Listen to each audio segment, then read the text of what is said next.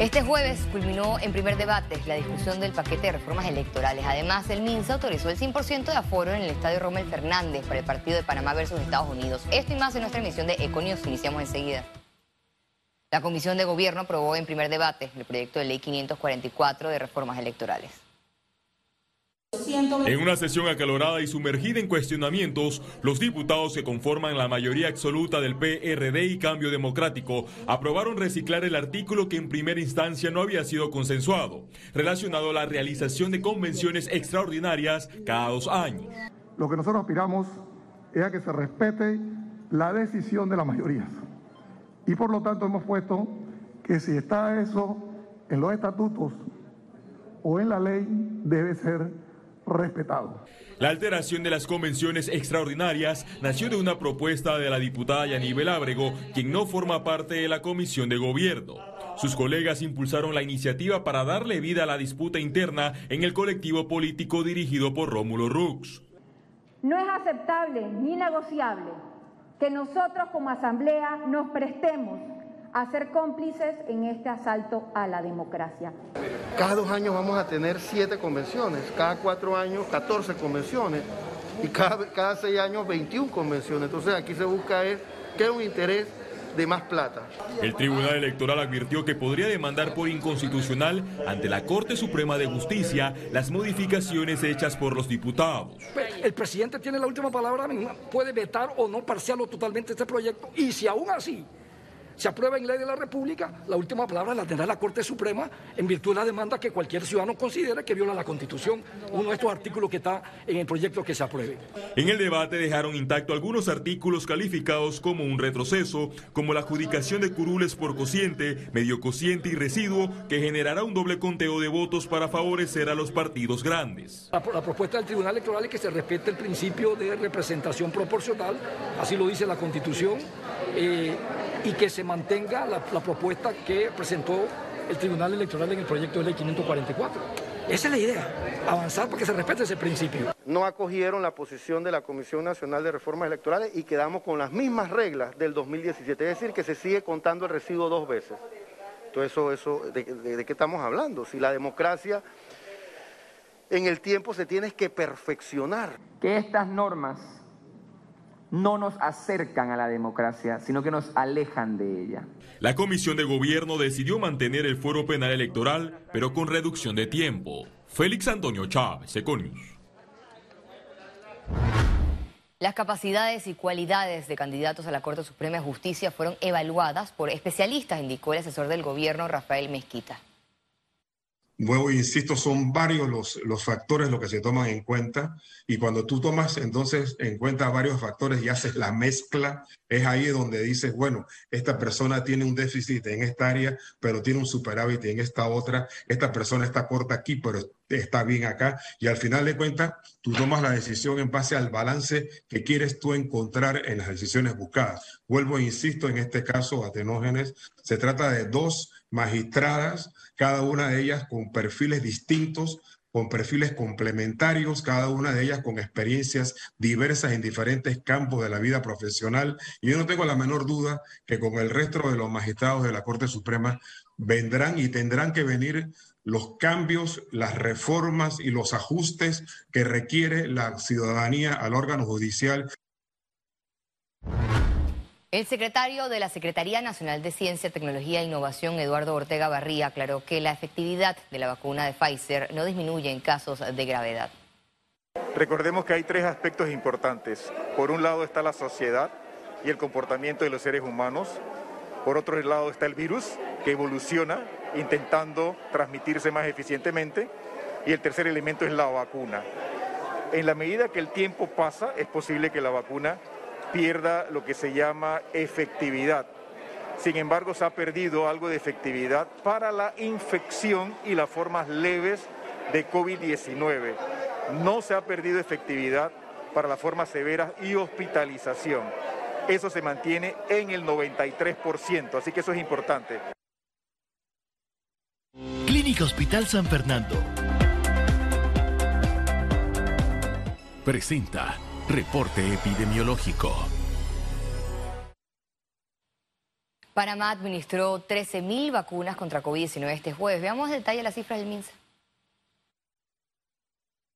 468.545 casos acumulados de COVID-19, 220 nuevos contagios, 221 pacientes se encuentran hospitalizados, 42 en cuidados intensivos, 179 en sala. Se reportan 458.505 recuperados clínicamente. Un total de 7.259 fallecidos, de los cuales 4 se registraron en las últimas 24 horas. Total de vacunas aplicadas, 5.597.294 dosis. Reporte epidemiológico. Fue presentado por Clínica Hospital San Fernando.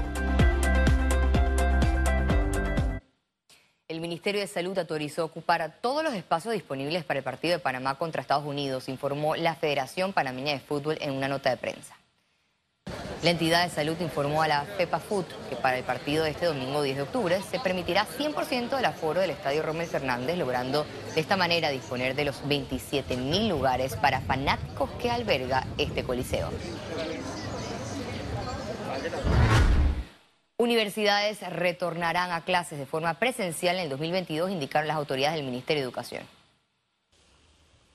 Este retorno a clases presenciales será de forma progresiva, precisó la titular de Educación, Maruja Gorday de Villalobos. Además, recordó que ya algunas universidades, sobre todo aquellas que ofrecen carreras vinculadas a prácticas y laboratorios, ya están dando clases semipresenciales en ese último cuatrimestre. Este jueves se firmó el acta de compromiso para acreditar y reacreditar las universidades de la República de Panamá. Según el documento, 22 centros de estudios públicos y privados iniciaron el proceso de excelencia institucional con el objetivo de continuar con una cultura educativa para elevar el índice profesional de los estudiantes y así asegurar la calidad de la educación superior en Panamá. Las, universidades fueron evaluadas por 93 pares académicos de 14 países latinoamericanos. Me complace ser parte de este acto que sella el compromiso de mejorar la eficiencia y la calidad del sistema de educación superior, una deuda que tenemos pendiente como sociedad. La educación superior incide en el futuro, es una herramienta para el desarrollo humano, para mejorar la productividad y contribuir a combatir la pobreza y la desigualdad. Economía.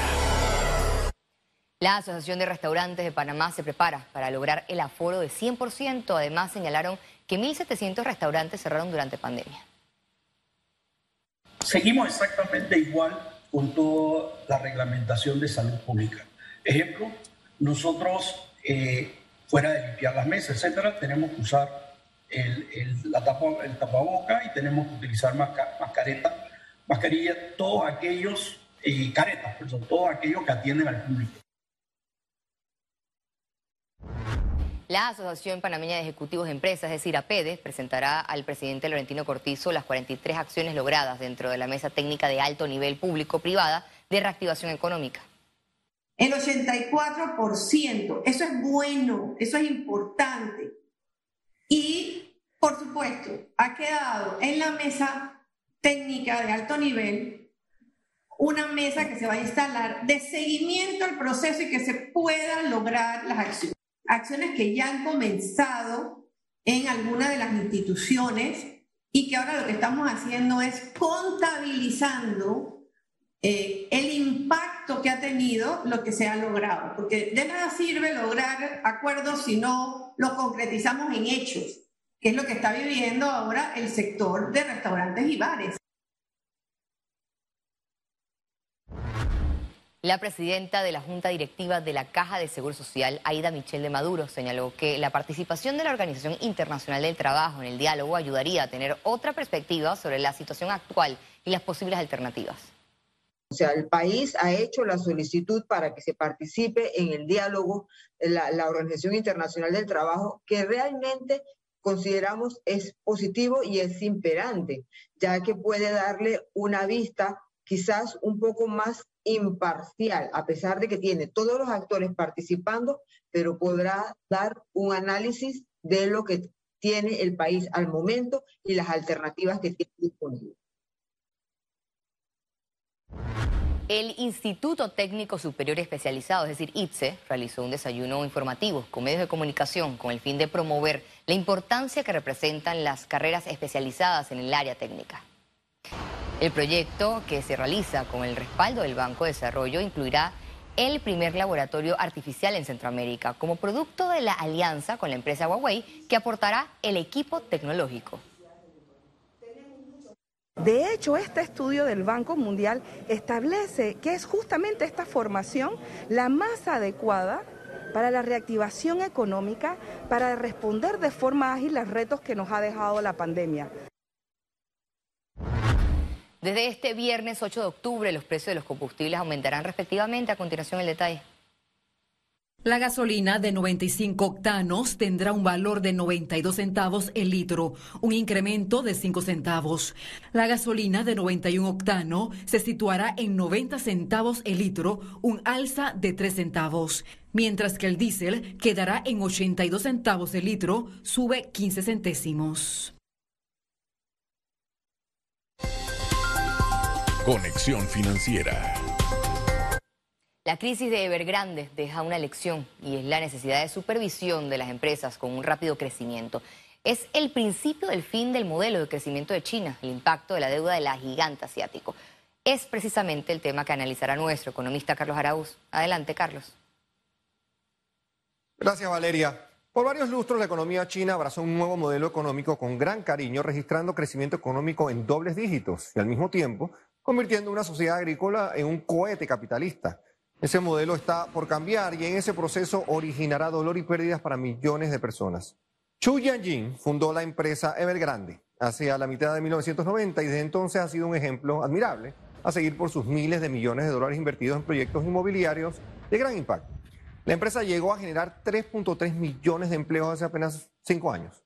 Hoy hay más de 800 proyectos sin completar, liderados por Evergrande en 200 ciudades en China. No hay claridad cómo 300 mil millones de dólares en deuda, seis veces el tamaño del Producto Interno Bruto de Panamá, serán repagados. Y la posible desaparición de esta empresa es mucho más que el replanteamiento de una gestión comercial. Es un momento como el que muchos vivimos cuando nos enteramos de la desaparición en un día de Lehman Brothers. Parece que nos cuesta aprender de lecciones del pasado. El nivel de endeudamiento privado en Panamá a veces preocupa más que el nivel público. Hemos vivido años de bonanza extrema con tasas de interés bastante bajas, así como China está sufriendo transformaciones críticas como la desafiliación estatal con empresas como Evergrande, la pandemia ha hecho evidente que el cliché cambio de paradigma aplica a Panamá, más que nunca, donde la deuda no puede, no debe seguir su incansable trote hacia niveles jamás antes vistos, mientras continuamos dejando a gente atrás en el camino hacia el progreso social.